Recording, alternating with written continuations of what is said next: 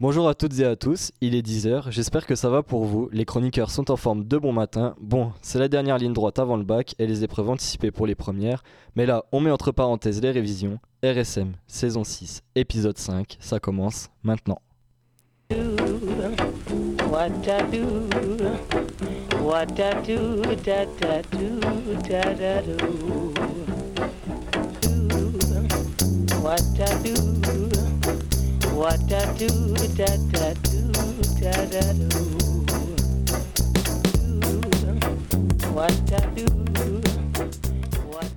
Merci de rester fidèle au poste. Pour rappel, toutes nos précédentes émissions sont disponibles sur le site de la radio au www.radioschumann.fr.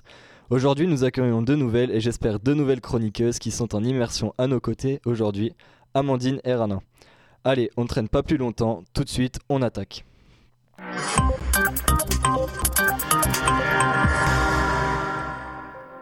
Afin de continuer mon dossier sur la crise d'autorité, j'ai eu la chance au mois de janvier d'interviewer Gérard Noiriel, historien et directeur de l'école des hautes études en sciences sociales.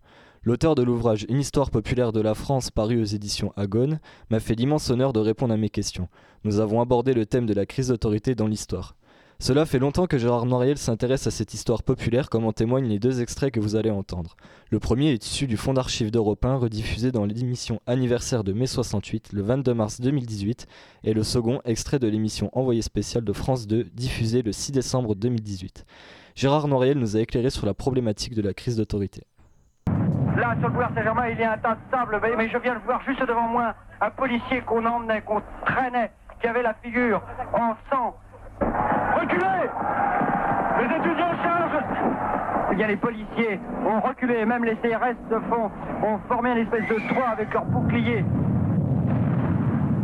Et ce sont maintenant les gardes, les gardes de la gendarmerie et les CRS qui sont en train de charger, charger avec des voitures, lance, lançant de l'eau, des lances de pompiers, et les manifestants ne reculent pas. Des milliers de manifestants sont fouillés par les CRS. Rapidement, la situation dégénère. Il est 9h30. Ces gilets jaunes tentent de forcer ce barrage.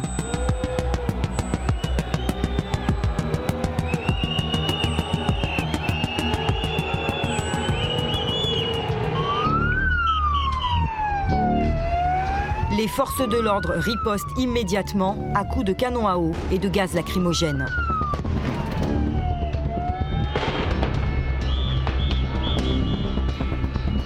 Des manifestants taguent l'Arc de Triomphe. Certains parviennent même au sommet, comme une provocation, un défi à la République.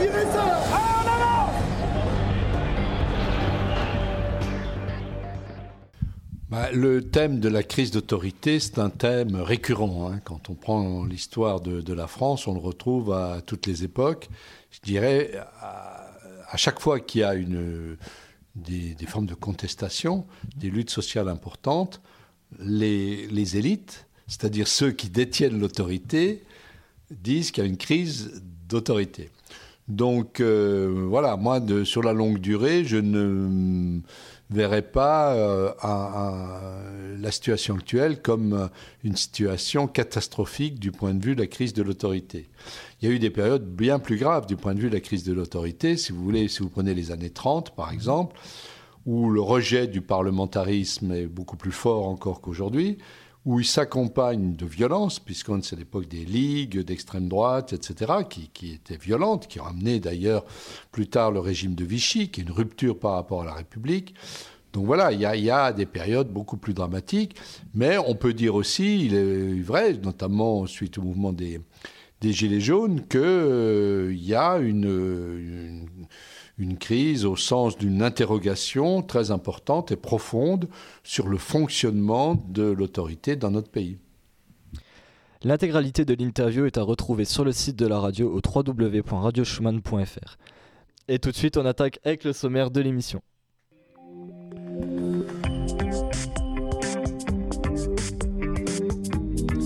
Au sommaire de cette émission, Clément va nous présenter la crise chez Boeing. Enfiati nous parlera du service national universel. Samuel et Isaac sont allés pour nous voir le service militaire volontaire. Léa nous parlera des langages ésotériques. Flavien, nous présentera sa chaîne YouTube de Simon Pouèche. Mathieu nous parlera de ses anecdotes cinéma, Sarah de sa chronique littérature, Gabin de la chronique manga et Jenny Valda une recette de cuisine qui invite au voyage. Mais tout de suite, je laisse la parole à Clément pour sa crise chez Boeing.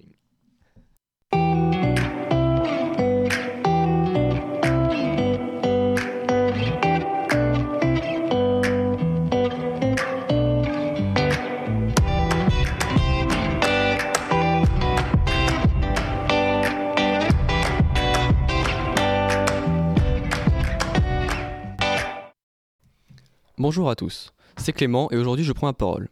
Oui, je sais, ce n'est pas dans mes habitudes, mais c'est pour vous parler d'un fait qui m'a marqué et qui a touché l'un de mes centres d'attention, l'aéronautique. En effet, il y a maintenant 7 et 2 mois, des appareils Boeing 737 MAX 8 se sont écrasés mystérieusement quelques minutes après le décollage. Mais alors que s'est-il passé? Eh bien, c'est deux éléments de l'avion qui sont mis en cause. Le premier est un capteur situé dans le nez de l'avion et au bout des ailes. Ce capteur avait un dysfonctionnement qui envoyait à l'ordinateur de bord des informations erronées. Le deuxième système mis en cause est un système informatique appelé MCAS pour Maneuvering Characteristic Augmentation System. Simplement, ce système permet à l'avion d'éviter de prendre de mauvaises trajectoires qui le mèneraient à s'écraser. Ce sont les fausses informations envoyées par les capteurs qui ont déréglé le système informatique et qui ont fait piquer l'avion vers le sol. Les pilotes n'ont alors pas pu rattraper l'avion. Le problème est-il réglé? Selon Boeing, oui. Ils auraient remplacé les capteurs défaillants et auraient appliqué un patch au système informatique, une, une mise à jour comme dans un jeu vidéo.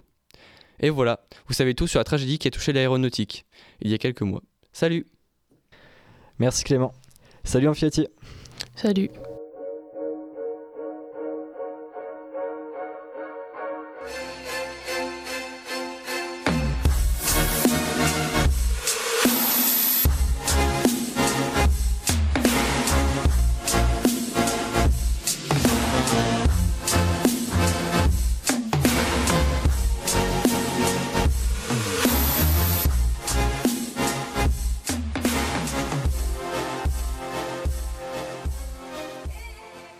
Alors aujourd'hui, tu nous parles du service national universel, mais ça consiste en quoi?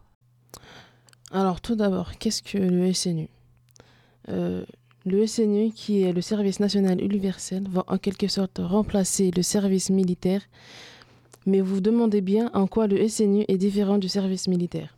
Bah, contrairement au service militaire qui, lui, était obligatoire pour tous les hommes âgés de 18 ans, le SNU sera dans un premier temps obligatoire pour les jeunes âgés de 16 ans que ce soit garçon ou fille, il pourrait être suivi d'un engagement plus long sur la base du volontariat. Le SNU concernera tout jeune dans son année suivant la troisième, c'est-à-dire la seconde, et elle s'appliquera aussi quelle que soit la filière choisie, mais aussi pour les jeunes qui ne sont pas scolarisés. On estime qu'il y aura 2 à 3 000 volontaires pour la phase pilote qui aura lieu en juin 2019 dans 13 départements mais la généralisation du dispositif pourrait avoir lieu en 2022-2023. Euh, donc, euh, comme je viens de vous le dire, le SNU se décompose en deux phases. Une phase de cohésion obligatoire d'une durée d'un mois maximum. Cette phase de cohésion comprendra deux périodes. Une d'intégration d'une quinzaine de jours en hébergement collectif qui permettra le brassage social. Puis la deuxième phase la deuxième phase sera une mission d'intérêt général qui durera cinq jours. C'est une phase où les jeunes s'engagent de manière plus individuelle.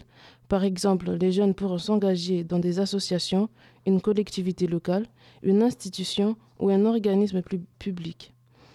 Je laisse Romain Baheux, journaliste au service société du Parisien, nous citer quelques exemples d'activités envisagées pour la SNU. Qu'est-ce qu'on va faire pendant ce SNU pour l'instant, plusieurs pistes sont sur la table. On parle beaucoup de cours de secourisme, on parle beaucoup de formation pour apprendre à réagir en cas d'attentat, euh, de formation pour apprendre à aider en cas de catastrophe naturelle. C'est l'une des pistes. L'autre piste que le gouvernement évoque, une formation au geste qui sauve la planète. En gros, apprendre aux jeunes à devenir des éco-citoyens. Vient ensuite le fameux stage pratique. Là aussi, les pistes sont multiples. Il y aura ceux qui iront dans les associations, d'autres dans les collectivités locales. Par exemple, les missions qui ont été évoquées pourraient être d'aller participer euh, avec les mairies à distribution de repas avec les personnes âgées, avec l'accueil de jeunes enfants. Bref, pour l'instant, beaucoup de pistes, mais on ne sait pas encore concrètement ce que les jeunes feront. Après cette phase obligatoire d'un mois, la deuxième phase sera une phase facultative qui doit être effectuée avant 25 ans. Elle dure de 3 à 12 mois pour ceux qui ont envie de s'engager et cela pourra s'effectuer dans des domaines aussi variés que la défense, l'environnement ou l'aide à la personne. Selon Jean-Michel Blanquer, le ministre de l'Éducation, l'actuel service civique sera l'un des moyens d'accomplir cette seconde phase. Mais vous me diriez à quoi sert tout ça?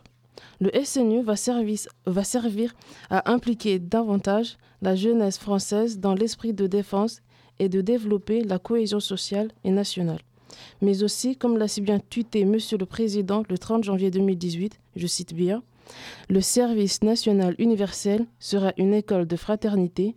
Il s'agit de donner à notre jeunesse la possibilité de se réunir autour d'un enjeu commun en abattant toutes les barrières sociales. Et vous, les chroniqueurs, qu'en pensez-vous du SNU Alors moi, personnellement, ce que j'en pense, c'est que on assiste vraiment à une volonté de retour dans un certain modèle service militaire, mais plus dans l'ouverture, sachant qu'on n'est plus dans une période de guerre froide comme au moment où bah, nos parents ont connu le service militaire. On est plus dans une période de, transition, que ce soit dans des domaines de société ou autres. Et pour moi, le service national universel va apporter euh, des réponses à toutes ces problématiques, que ce soit environnement ou même défense, ou même au niveau intérieur, notamment pour euh, tout ce qui est gendarmerie nationale et autres, et une présentation également à tous les citoyens bah, des attentes et des problématiques auxquelles notre monde va faire face.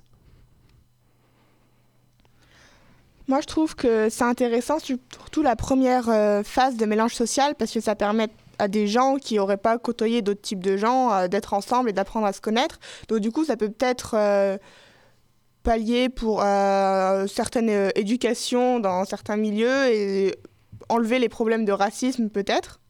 Après, la deuxième phase, euh, ça risque d'être compliqué parce que les jeunes ne seront pas forcément très motivés à aller aider dans une collectivité et ça peut poser certains problèmes. Tu penses à quoi comme problème? Bah, Quelqu'un qui n'est pas motivé va pas forcément accomplir la tâche qu'on lui a donnée. Après, peut-être voir dans le modèle, si jamais ils rendent ça attirant, peut-être que? Oui. Donc du coup, merci Enfiati. Salut Samuel, salut Isaac. Salut. Salut. Donc aujourd'hui, retour sous les drapeaux C'est ça. C'est bien ça. Allez, à vous. Why did I move here? I guess it was the weather.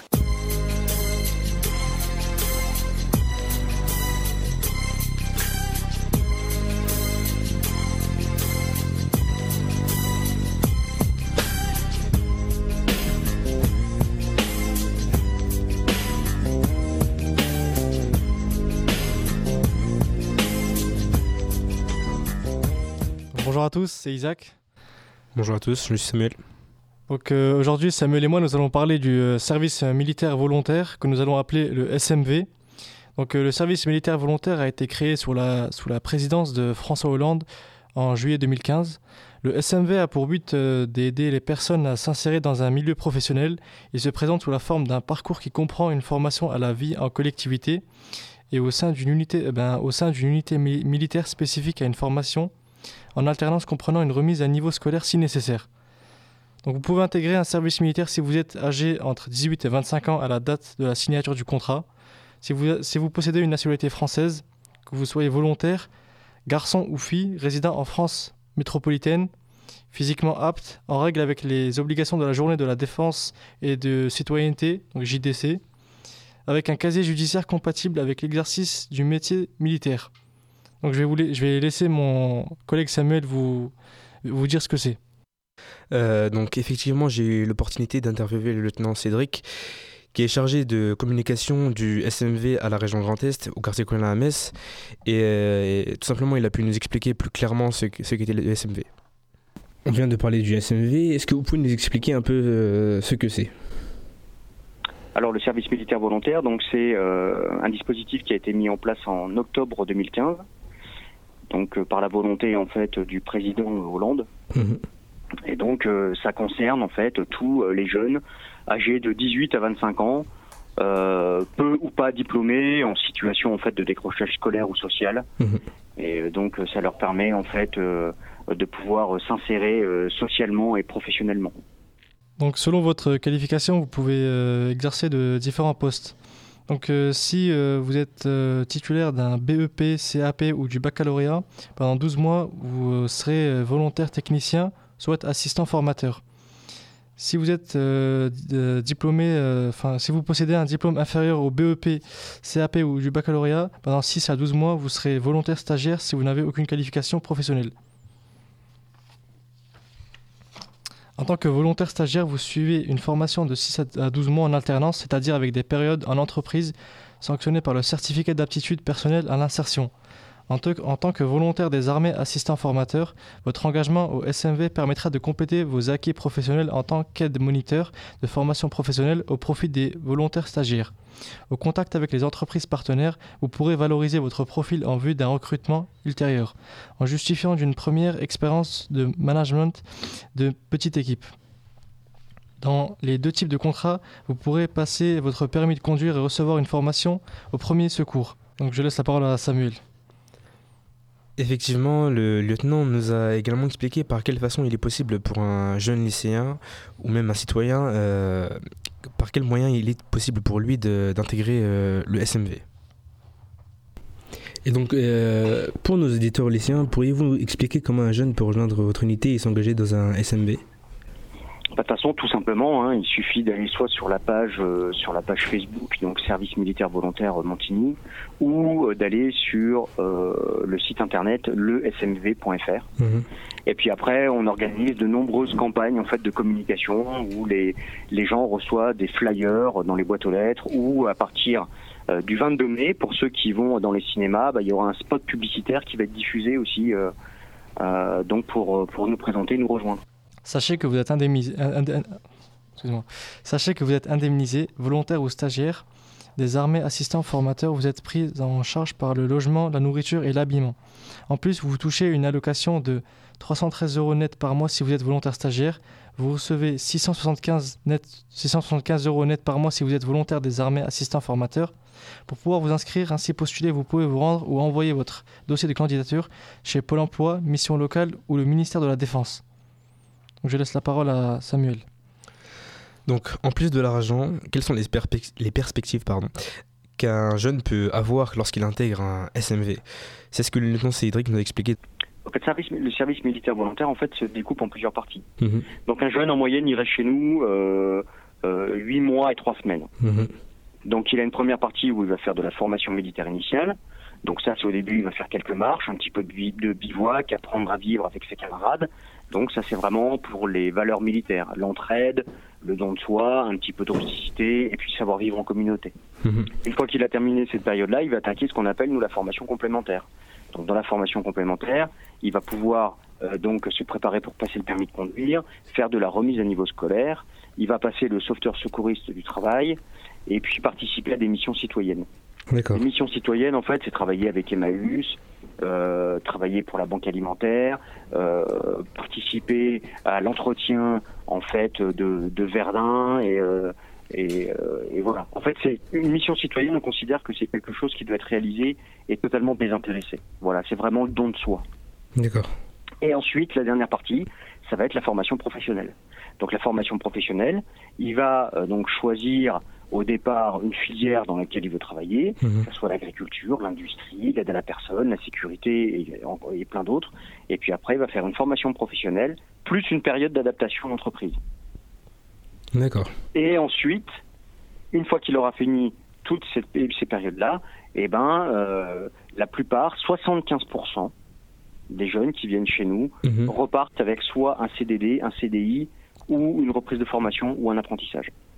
Donc à Montigny, il existe un centre commandé par le lieutenant-colonel Olivier Le Drouc P, implanté dans la garnison de Metz. C'est le premier centre du SMV à avoir ouvert ses portes en octobre 2015. En juillet 2018, le premier SMV, euh, RSMV, pardon, le régiment service militaire volontaire, a accueilli son, son millième volontaire. Pour plus d'infos, n'hésitez pas à consulter notre site www.radiochemin.fr où vous pourrez entendre l'intégralité de mon entretien avec le lieutenant Cédric. Salut Léa. Salut. Donc Léa, aujourd'hui, toujours dans le domaine du numérique. Oui. Donc langage de programmation ésotérique, mais concrètement, c'est quoi Alors, vous allez voir ça dans un instant. Nous avons maintenant des moyens d'action. Excuse me, who the heck is this I'm Batman.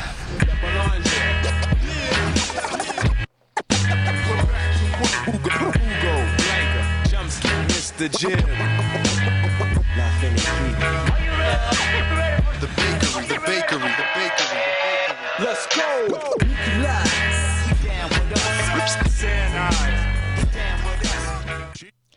Alors, euh, les langages exotiques sont aussi parfois appelés langages ésotériques.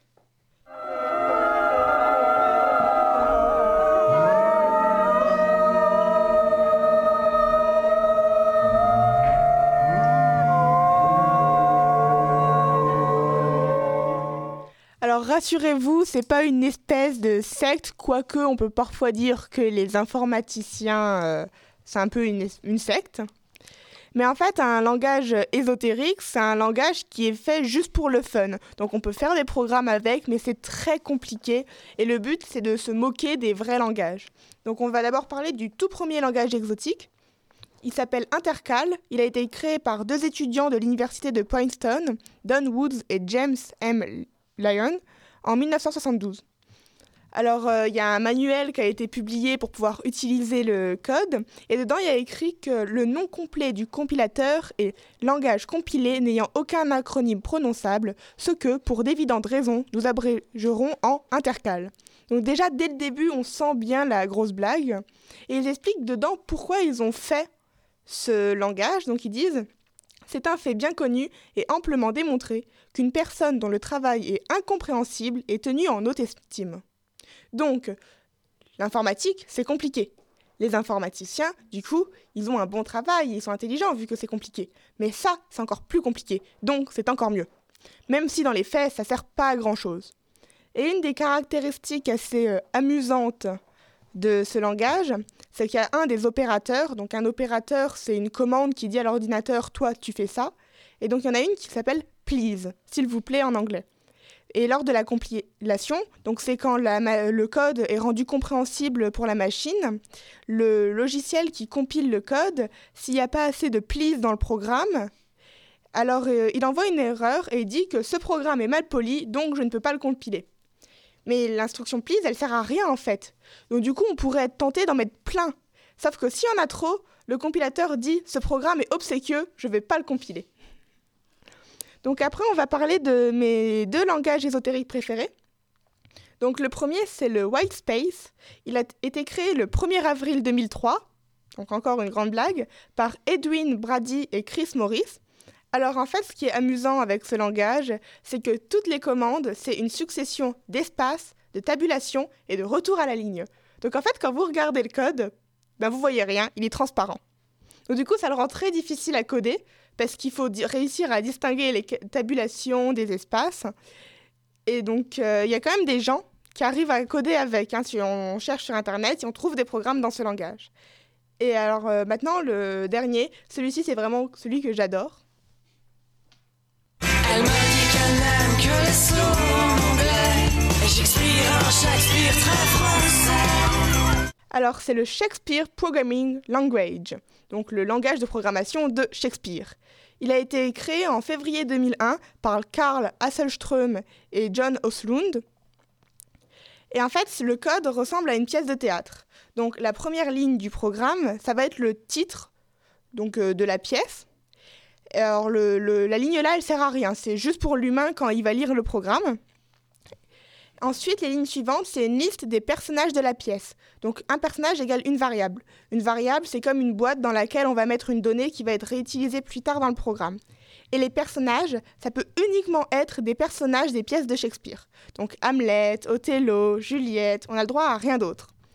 Ensuite, le programme, c'est un ensemble d'actes et de scènes. Donc, ils servent à, un découpage esthétique pour que ça soit beau à lire euh, pour euh, le, lecteur, mais aussi pour la machine qui va pouvoir euh, segmenter le programme en plusieurs parties.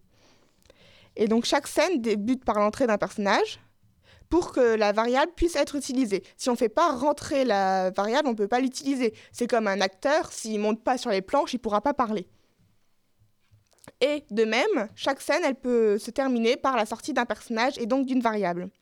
Donc entre ces lignes d'entrée et de sortie, il y a les répliques des personnages, parce que c'est quand même ce qui est le plus intéressant dans une euh, pièce de théâtre.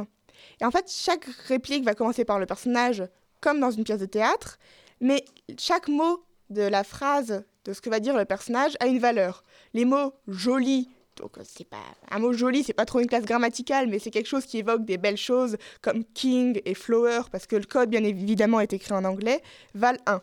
Et les mots qui sont pas beaux, comme def, bastard, valent moins 1. Et chaque adjectif qu'on rajoute euh, au mot le multiplie par 2. Donc du coup, tout le programme est euh, basé sur des multiplications par 2, des plus 1 et des euh, moins 1. Donc euh, pour euh, voir euh, la mise en pratique de ces codes, vous pouvez aller taper sur internet euh, le nom du code et Hello World. Parce qu'en fait, Hello World, c'est la première chose qu'on apprend à un informaticien à coder, c'est que l'ordinateur affiche Hello World. Donc du coup, ça peut être très ça peut être super marrant parce qu'on voit que pour le Shakespeare Programming Language, le code fait trois pages pour afficher une ligne. Du coup, ça fera tout pour moi. À la prochaine. Merci Léa. Donc salut Flavien. Donc aujourd'hui tu vas nous parler de ta chaîne YouTube de Simon Puech. Je te laisse la parole.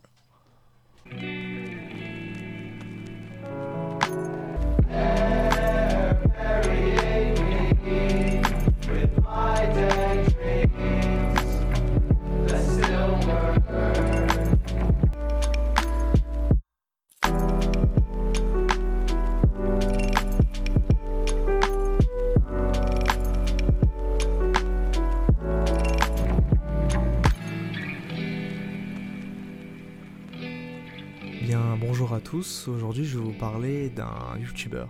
En effet, je vais vous parler aujourd'hui de Simon Puech. Avez-vous déjà regardé ou même juste entendu parler de ce que je pourrais qualifier de youtubeur complet Moi, aujourd'hui, je vais vous en présenter un. Il se nomme Simon Puech. C'est un jeune bordelais de 22 ans qui a commencé les vidéos en 2016 sur sa chaîne initialement nommée Le Jeu Vidéal. Ce pseudo lui vient tout droit de son premier format de vidéo où il revient sur un seul jeu, le décrit, le dépeint et exprime l'expérience qu'il a eue avec, sous couvert d'une narration haletante. Il donne un récit donnant envie d'essayer ce jeu, de vouloir ressentir ce qu'il a décrit. Mettre l'extrait de la vidéo sur The Witcher 3. Mais ses reviews de jeux vidéo n'est pas le seul format qu'il crée. Il s'est diversifié avec un format sobrement nommé Monde. Ce format se présente sous la forme d'un vlog de voyage. Dans Monde, il parle d'un endroit du monde où il est parti. Le premier endroit fut la Scandinavie. Il en donne le ton, le paysage, les coutumes, en ayant toujours son ressenti dans son argumentation. Le plus beau est selon moi celui sur la Slovénie, que je vous laisse découvrir pour votre plus grand plaisir. Cependant, pour moi, le format le plus prenant est le format nommé chrono. Un chrono est une vidéo partant sur un thème bien précis, tel que la société, la religion ou encore le viol. Il en dépeint tout d'abord le cadre, puis rentre très vite dans le vif du sujet. La narration et le montage sont très rapides. Les mots et les images s'enchaînent sans pause pendant 3 à 5 minutes. La diction est compréhensible et est rythmée, comme des vers d'une poésie. Je vous laisse écouter les deux extraits suivants. Mettre extrait sur la religion et sur Tunnel de réalité. Récemment, il a fait un reportage sur les Gilets jaunes. Il a passé deux mois dans les manifestations pour pouvoir en ressortir des images et des faits. Peu importe l'avis que l'on a sur ce mouvement, je vous conseille d'aller voir cette vidéo nommée Deux mois avec les Gilets jaunes. Puis maintenant, je vais vous donner le ressenti que moi j'en ai vraiment. C'est un youtubeur que j'ai découvert avec principalement ses vidéos sur les jeux vidéo, qui les décrivait d'une manière que je n'avais pas encore vue. Ce n'est pas l'originalité à son climax, mais c'est quelque chose d'assez frais. Et la narration, comme je, n'ai pas arrêté de le répéter, est vraiment très très prenante. On s'y prend assez vite et on rentre dedans. Que vous l'écoutiez en fond ou que vous soyez totalement attentif à la vidéo, je pense que ce youtubeur euh, va vous plaire. Donc voilà, j'espère que euh, je vous ai donné l'envie d'aller découvrir cette chaîne et je vous dis à la prochaine. Tout de suite Mathieu pour sa chronique ciné. Salut à toi, petit fripon qui écoute cette chronique. Aujourd'hui, cher auditeur, je t'offre une farandole d'anecdotes incroyables que tu ne connais pas sur, le, sur des films et dont les secrets ne cesseront jamais de nous fasciner. Mais ne perdons pas de temps, il y a tant de choses à découvrir.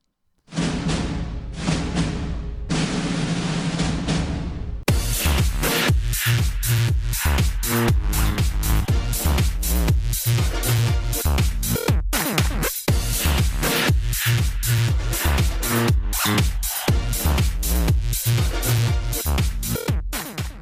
tu es du genre à, regarder ton film Disney préféré plusieurs fois, tu auras sans doute remarqué que dans chacun de ces films, il existe des références cachées à d'autres films, comme des personnages ou des objets qui appartiennent à des films qui se retrouvent dans d'autres films comme des petites têtes de Mickey qui se baladent dans des films de princesses.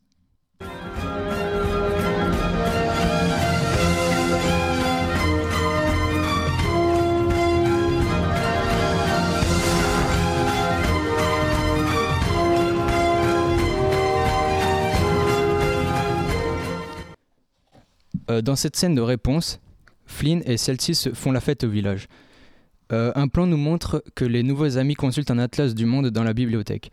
Mais si on prête un peu d'attention au, livre, on peut remarquer que la collection comprend La Belle et la Bête, La Boîte au dormant, La Petite Sirène. Dans Monstres et compagnie, euh, euh, lorsque, lorsque fait ses adieux à Boo vers la fin du, film, on peut voir que la fillette lui offre des jouets parmi lesquels nous reconnaissons euh, Nemo, Jessie de Toy Story, ou alors encore le ballon Pixar. Euh, les cris des brachiosaures entendus dans Jurassic Park sont en fait une combinaison des cris d'âne et de baleine. Écoutez.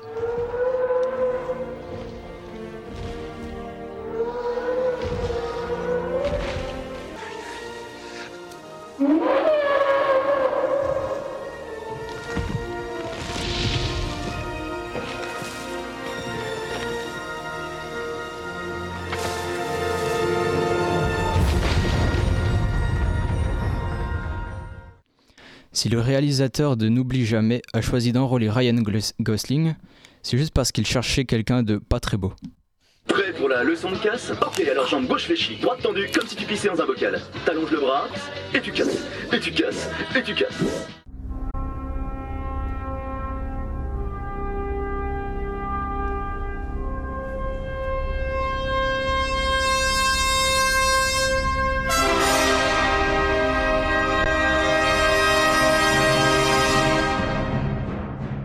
Les séquences complètes de 2001 L'Odyssée de l'espace durent plus de 200 fois la durée totale du film. Euh, dans Slumdog Millionnaire, euh, le trou rempli d'excréments dans lequel Jamal tombe est en fait rempli de beurre de cacahuète et de chocolat.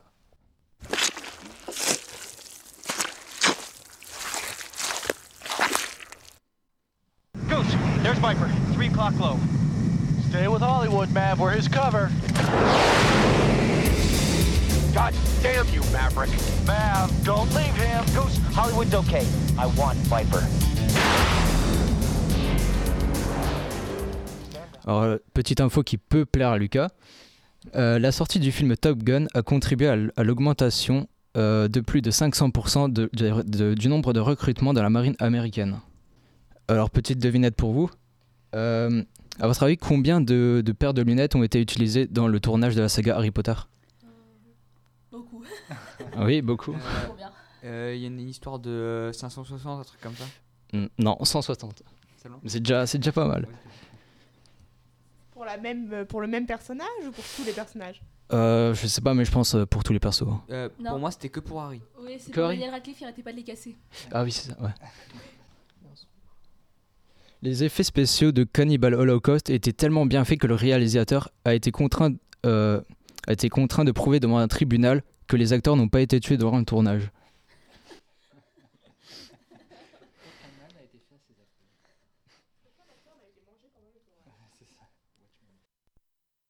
Everybody get up, it's time to slam now. We got the real jam going down. Welcome to the Space Jam. Here's your chance, do your dance at the Space Jam.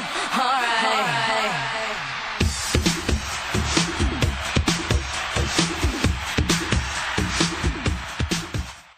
Vous l'aurez peut-être reconnu, c'est la BO de Space Jam. Donc elle a été 7 fois disque de platine et a rapporté plus de 230 millions de dollars. Donc euh, Michelle Rodriguez et Jordana Brewster, les actrices de Fast and Furious, euh, ont tourné sans même avoir le permis de conduire. C'est ballot. voilà, cette, anecdote n'a pas trop d'intérêt, mais voilà. Donc euh, King Kong, en fait, était l'un des films préférés de Hitler.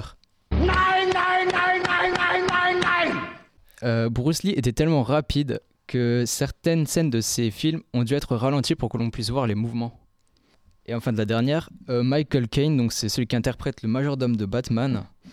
Euh, en fait, donc il a, il a été tellement impressionné par les performances de- du Joker de Heath Ledger qu'il en est resté bouche bée et a oublié son texte. I'm Batman.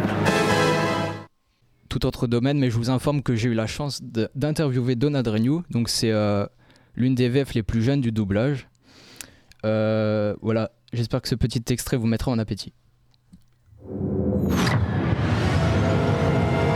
Mais c'est vrai que je cherchais pas du tout à être comédien à la base. Mon petit doigt m'a dit que tu aimais beaucoup les jouets. Je vais faire défiler les cartes. Et je vous demande d'en repérer une. Non, pas celle-là, ce serait trop facile. Films, dessins animés, séries télé, films d'animation, téléfilms, jeux vidéo, web-séries, émissions, jingle radio, publicité et même chansons. Alors moi c'est Donald Renew, je suis comédien, euh, je fais pas mal de doublage, ça fait 26 ans que je fais ça. Alors mon premier doublage je m'en rappelle plus parce que j'avais 10 ans, c'était en 1992 et c'était vraiment des petits rôles ambiance comme on dit et, euh, et en fait c'était j'ai évolué comme ça avec euh, le bouche à oreille qui s'est fait par rapport à, à moi vu que j'étais euh, cherchais pas mal d'enfants à, cette période-là. Enfin, le doublage c'est c'est un métier compliqué. C'est un métier où il faut euh, savoir être très précis, mais en même temps euh, savoir s'oublier et vraiment être au service du jeu de l'acteur qu'on a en VO et de trahir le moins possible.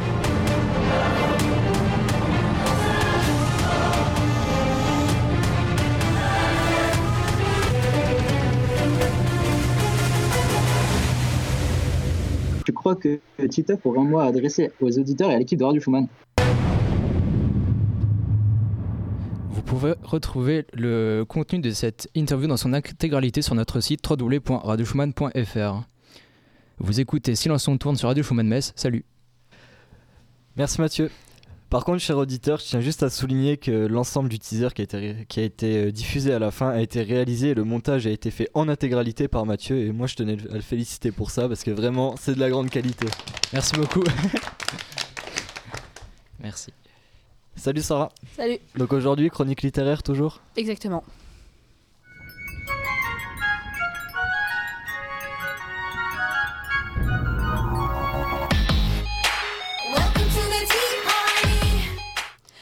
Ce mois-ci, trois romans sont au programme. Love Simon, Parole d'un bad boy et 15 ans. Le premier livre, Love Simon, est un roman de Becky Albertalli, traduit de l'anglais par Mathilde Tamaebou. La fête s'est bien passée? Génial. Je m'appelle Simon et je suis comme toi. J'ai une famille normale, des amis géniaux, un lycée banal. Qu'est-ce que tu fais? Pas de texto dans les couloirs. Je ne peux pas laisser mes étudiants aller sur Tinder. C'est mon domaine. J'ai une vie parfaitement normale, sauf que j'ai un énorme secret de ouf. Salut. T'as vu le nouveau poste? Je parle de l'élève gay à l'école. Tu crois que c'est qui?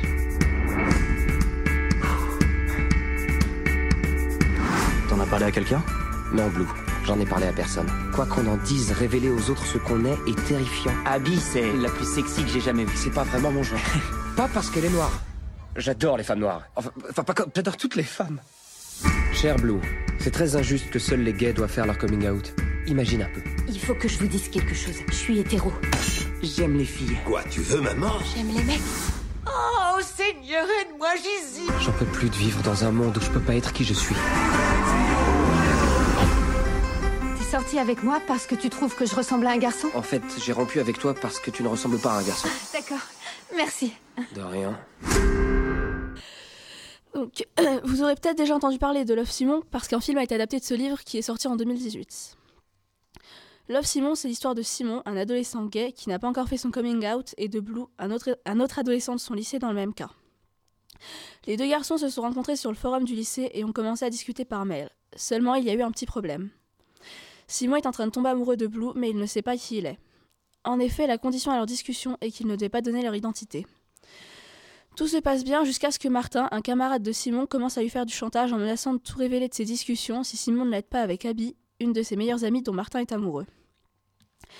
Simon n'a pas le choix et accepte. Seulement quand Abby le repousse, Martin révèle les mails et certains élèves commencent à se moquer de Simon, qui découvre des soutiens inattendus et se retrouve à faire son coming out à ses parents après celui forcé du lycée.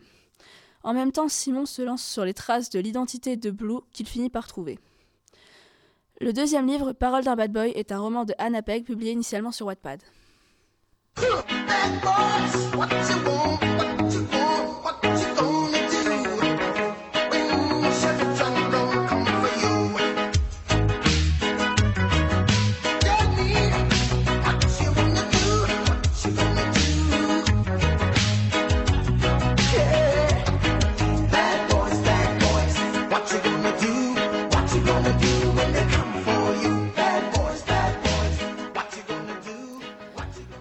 Vous vous y attendiez un peu, je parle toujours d'un livre Wattpad dans mes chroniques, c'est pas fait exprès, mais... Parole d'un bad boy, c'est l'histoire de Tristan, le cliché même du bad boy. Un jour en classe, il se retrouve assis à côté d'Annabeth, une fille plutôt banale mais qui le trouble énormément. Au fil des pages, nous suivons Tristan dans sa vie de tous les jours, entre ses tentatives pour conquérir Annabeth et sa vie de famille plutôt compliquée. On y découvre un garçon souffrant du manque d'attention de son père, de l'absence de sa sœur aînée qui vit loin et de celle de sa mère décédée quelques années plus tôt, ainsi que le début de sa reconstruction grâce à l'aide d'Annabeth. Le dernier livre, 15 ans, est un roman de Michel Dalton. «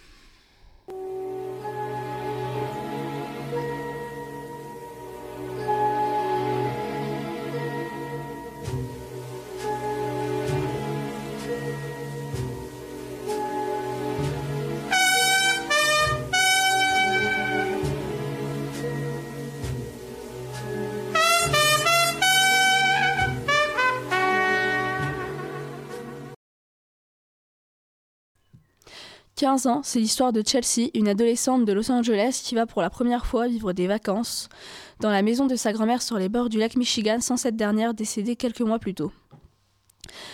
Chelsea pense passer l'été à s'ennuyer puisqu'elle n'a pas pu emmener ses livres, mais c'est sans compter son job d'été en tant que serveuse, la nouvelle librairie, et Josh, le fils de la libraire nouvellement installé. Petit, petit à petit, au cours de ces deux mois, Chelsea et Josh se rapprochent, mais l'été touche à sa fin et la jeune fille doit rentrer à Los Angeles. Ils se promettent de s'écrire et l'histoire s'arrête là, nous n'en saurons pas plus, mais une chose est sûre, ce premier amour les a changés et marqués à tout jamais. Merci Sarah. Salut Gabin. Salut. Donc Gabin, moi tu m'as surpris parce qu'en préparant l'émission, je m'attendais à encore euh, quelque chose en rapport avec un métier et là tu changes totalement chronique manga, c'est ça? Ah ouais, c'est ça, bah je m'étais dit euh, faut un peu se renouveler de temps en temps, puis un peu de changement ça avait pas de mal.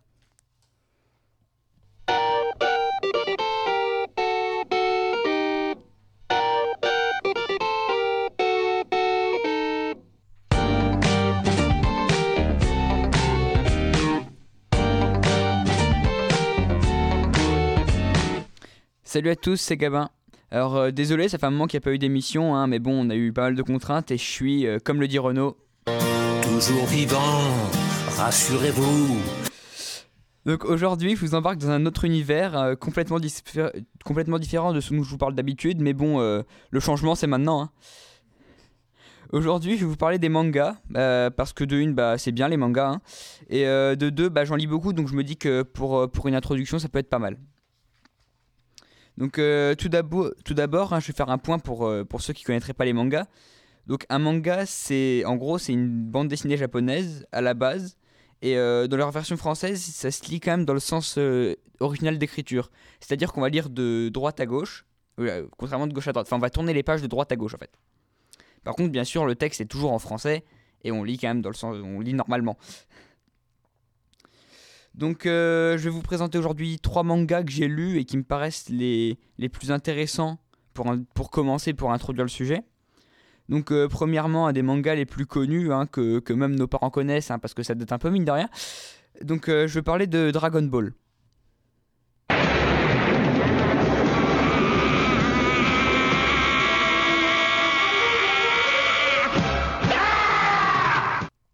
Donc Dragon Ball, c'est l'histoire de Sangoku, un petit garçon avec une queue de singe. Donc euh, son grand-père est mort euh, avant le début de l'histoire, à un moment avant, donc il vit seul dans la forêt. Et au début de l'histoire, une jeune fille, Bulma, le trouve dans la forêt parce qu'elle cherche les Dragon Ball. Donc les, dra- les Dragon Ball, c'est sept boules de cristal qui permettent d'invoquer un dragon, donc Shenron, qui exauce un souhait à la personne qui, qui ramène les 7 Dragon Ball. Euh, donc Bulma a trouvé Sangoku parce qu'en fait il, il avait un Dragon Ball que lui avait légué son grand-père, sauf que du coup lui il veut pas lui donner, parce que c'est la seule chose qui lui reste de son grand-père. Donc il va accompagner Bulma dans ses aventures pour trouver les 7 Dragon Ball, en pensant pouvoir le récupérer à la fin. Sauf qu'après, ils vont croiser plein de gens pour les trouver, il va y avoir plein d'aventures. Et euh, bon, actuellement, on en est au, à la cinquième série de manga, parce qu'il y a les Dragon Ball, Dragon Ball Z, Dragon Ball. Sais plus, il y en a plein, bref. Et les derniers en date, c'est les Dragon Ball Super qui n'ont pas fini d'être sortis. Mais euh, franchement, les premiers, les Dragon Ball euh, de base, sont vraiment sympas et c'est pas mal pour s'introduire. Surtout que ceux-là, je suis sûr qu'ils existent dans, une version française, dans le sens de lecture français. Ce qui peut être pas mal pour commencer à s'introduire dans l'univers du manga. Euh, deuxièmement, je vais vous parler du manga le plus vendu du monde, hein, parce que bon, tant qu'à en parler, autant parler de ceux qui se vendent. Et euh, qui je trouve franchement génial, parce que c'est un manga qui est, qui est assez léger, hein, c'est des personnages qui sont, qui sont assez drôles, là, on voit pas ouais, c'est pas, pas sombre, c'est vraiment très fun. Et euh, ah, par contre, c'est assez épique, parce qu'il y a des, des combats entre les. contre des grands méchants qui sont qui sont assez qui sont pas mal des caricatures pour la plupart mais qui, qui sont quand même qui ont quand même un côté qui est très les combats sont très dynamiques et euh, les personnages sont vraiment chacun leurs car- leurs caractéristiques et leur personnalité. Donc euh, ça aussi on permet de s'attacher à certains personnages plus qu'à d'autres et du coup on peut euh, suivre chacun leur évolution. Donc euh, le, manga s'appelle One Piece. Je pense que la plupart en ont entendu parler quand même. L'histoire est assez compliquée hein, mais je vais essayer de la résumer. Donc en gros, ça se déroule dans un monde imaginaire, hein, ce qui est un peu le cas de tous les mangas quasiment parce que c'est plus simple à mettre en place. Et donc c'est un monde qui est découpé en cinq régions, quatre grandes mers et grandes lines, une mer qui fait le tour du monde sous, bah, sous la forme d'une ligne et qui est extrêmement dangereuse. Une seule personne a réussi à arriver au bout de cette mer. Il s'agit de Gold Roger, le roi des pirates. La prochaine personne qui réussira à atteindre Rautel, l'île au bout de Grand Line, deviendra le nouveau roi des pirates et trouvera le One Piece, le trésor de Gold Roger. Dans One Piece, on suit les aventures de Luffy, un jeune garçon ayant mangé le fruit du démon du caoutchouc. Les fruits du démon sont des fruits qui confèrent des pouvoirs très puissants, mais qui en contrepartie enlèvent toute capacité à la personne de nager. Ce qui, pour un pirate, est un peu problématique. Donc euh, Luffy, comme tous les pirates, veut devenir le roi des pirates, et va pour cela s'aventurer sur Grand Line, en formant son équipage au fur et à mesure de ses aventures. C'est le premier manga que j'ai lu, et c'est grâce à lui que j'en lis autant aujourd'hui. Enfin, je vais vous parler d'un manga français, euh, parce que c'est pas que, mais on a quand même un beau pays, et parce que bah, c'est pas parce que ça vient du Japon qu'on peut pas en faire chez nous. Donc celui-là par contre n'existe qu'en dessin animé, mais c'est mon dessin animé préféré. Bien sûr, vu que c'est français, c'est moins connu, mais franchement c'est génial. Ce manga que je vous présenter et que j'ai quand même euh, mis un petit moment à introduire, mine de rien, s'appelle Wakfu. En vrai, l'histoire est pas très compliquée, mais bon, c'est aussi, ça a aussi un côté sympa. Euh, ça se passe dans un mood imaginaire parce que bah, c'est plus marrant et plus simple de mettre en place des gens avec des pouvoirs magiques euh, dans un mood imaginaire que dans notre monde réel. Et euh, c'est l'histoire de Hugo, qui, un jeune garçon qui un jour en cuisinant se rend compte qu'il est capable de créer des portails de téléportation. Donc après il va partir avec d'autres gens et pour trouver le Wakfu, donc l'énergie primale du monde pour la sauver, tout ça, enfin assez classique mais très sympa. Et franchement ce qui me plaît le plus là-dedans c'est les, les graphismes et les couleurs qui sont vraiment... qui permettent de mettre une ambiance qui est vraiment sympa et qui est... euh, et les personnages sont aussi très très chacun avec leurs caractéristiques qui du coup permettent de d'avoir un univers qui est, qui est très différent sur le point de vue qu'on préfère. Et euh, donc voilà, c'est tout pour cette émission pour moi aujourd'hui. Et euh, je vous dis à bientôt pour une prochaine fois. Salut Alors moi j'ai juste deux remarques à faire pour corriger ce que tu as dit. Alors non, il y a beaucoup de mangas qui se déroulent dans le monde réel. Il y en a même plus que ceux dans le monde imaginaire. Et euh, pour euh, la deuxième chose, c'est que les wakfu, ils existent aussi euh, en manga. Je croyais qu'il y avait que les- Dofus en manga. Non, non, il y a aussi les wakfu. Ah bah j'étais pas au courant de ça là. Merci gamin. Donc salut Jenny. Salut Donc aujourd'hui, tu vas nous parler cuisine, c'est ça? Exactement, et pour cela, je vais vous emmener au Portugal. Vamos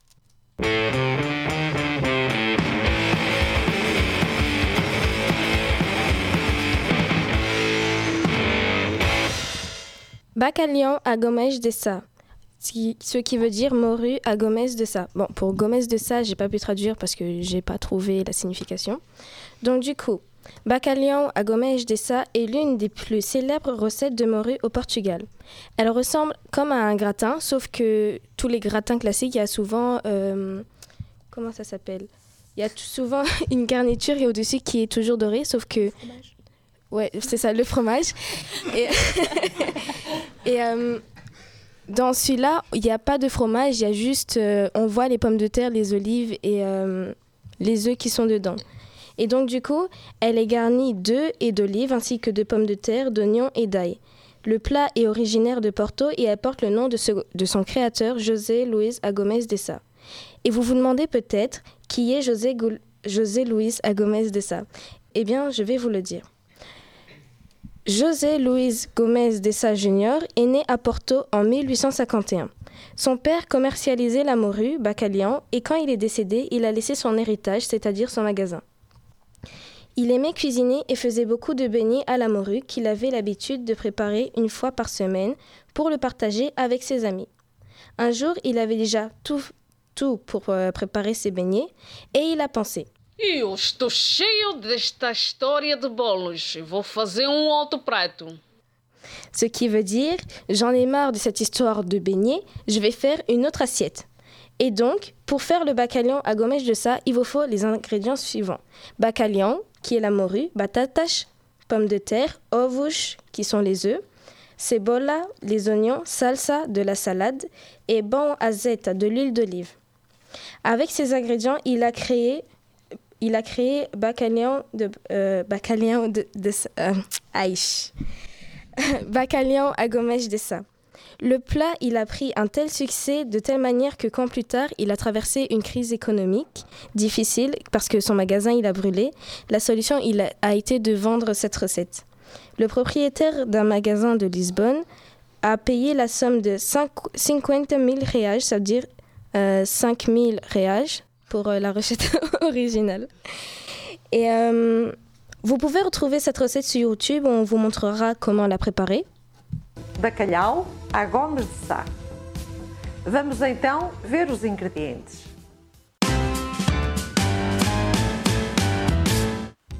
Setecentos e cinquenta gramas de batatas descascadas, 400 gramas de bacalhau demolhado e cozido, duas cebolas médias, três ovos cozidos, pimenta a gosto, três dentes de. Bon, ok, c'est en portugais, mais il y a des possibilités que vous trouvez en français. Enfin, je l'espère pour vous. Euh, moi, par rapport à cette recette, je l'ai connue avec ma mère et mon père qui les préparent ensemble pour le repas de Noël. Sauf que le seul problème dans cette histoire, c'est que comme je suis allergique au poisson, on remplace, euh, ils remplaçaient la, le poisson par un autre euh, ingrédient que je peux malheureusement pas vous le dire parce que ma mère a oublié. Alors, euh, pour ceux qui voudraient faire la recette mais qui sont allergiques au poisson, je peux pas vous aider du coup. Donc, euh, bon courage à vous. Et j'espère que vous goûterez cette recette parce qu'elle est vraiment bonne. Et je vous souhaite bon courage pour trouver la recette en français. Et euh, bonne dégustation si jamais bah, vous le faites. Voilà. Merci Jenny. Donc afin de conclure cette émission, je vais la faire euh, cette conclusion en deux mots. Donc mon premier mot va aller à la mémoire des deux opérateurs du commando Hubert, le premier maître Cédric de Pierrepont et le premier maître Alain Bertoncello, tombés au combat dans l'accomplissement de leur devoir. Ces deux commandos marines tombés au front le 10 mai dernier témoignent du sens du devoir et de l'honneur adopté par les militaires. Au-delà du sacrifice de ces deux soldats, c'est tout un commando qui est endeuillé par la disparition de deux des siens. Deux officiers mariniers supérieurs qui sont tombés sous les balles de l'ennemi, mais qui témoignent d'un sens du courage et du devoir pour sauver deux de nos compatriotes détenus au Burkina Faso. Aujourd'hui, c'est l'armée tout entière qui est touchée par le décès de deux des siens, mais c'est la nation tout entière qui, depuis samedi, rend hommage à ses deux fils et à deux braves soldats à l'image du commandant Hubert et du commandant Kiefer, figure emblématique et père fondateur des commandos marines. Nous présentons nos, condolé- nos condoléances aux frères d'armes des premiers maîtres ainsi qu'à leurs familles et à leur entourage.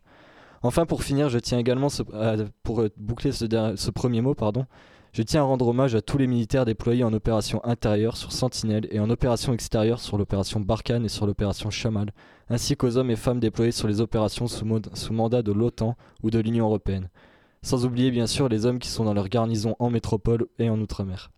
C'est au total 380 000 soldats, tous statuts confondus et tout grade confondus, à qui nous tenons à rendre hommage aujourd'hui, car ils veillent, de là où ils sont, à la sécurité de la nation et à la sécurité de chacun de nos citoyens. Mon deuxième mot sera tout d'abord de remercier tous nos chroniqueurs, mais aussi Amandine et Rana pour leur présence. C'est également l'occasion d'avoir une pensée pour les anciens qui passent et qui ont passé leur partiel en espérant que tout s'est bien passé pour eux. Pour rappel, toutes nos émissions, chroniques et reportages sont à écouter et à réécouter au www.radiochemin.fr. Salut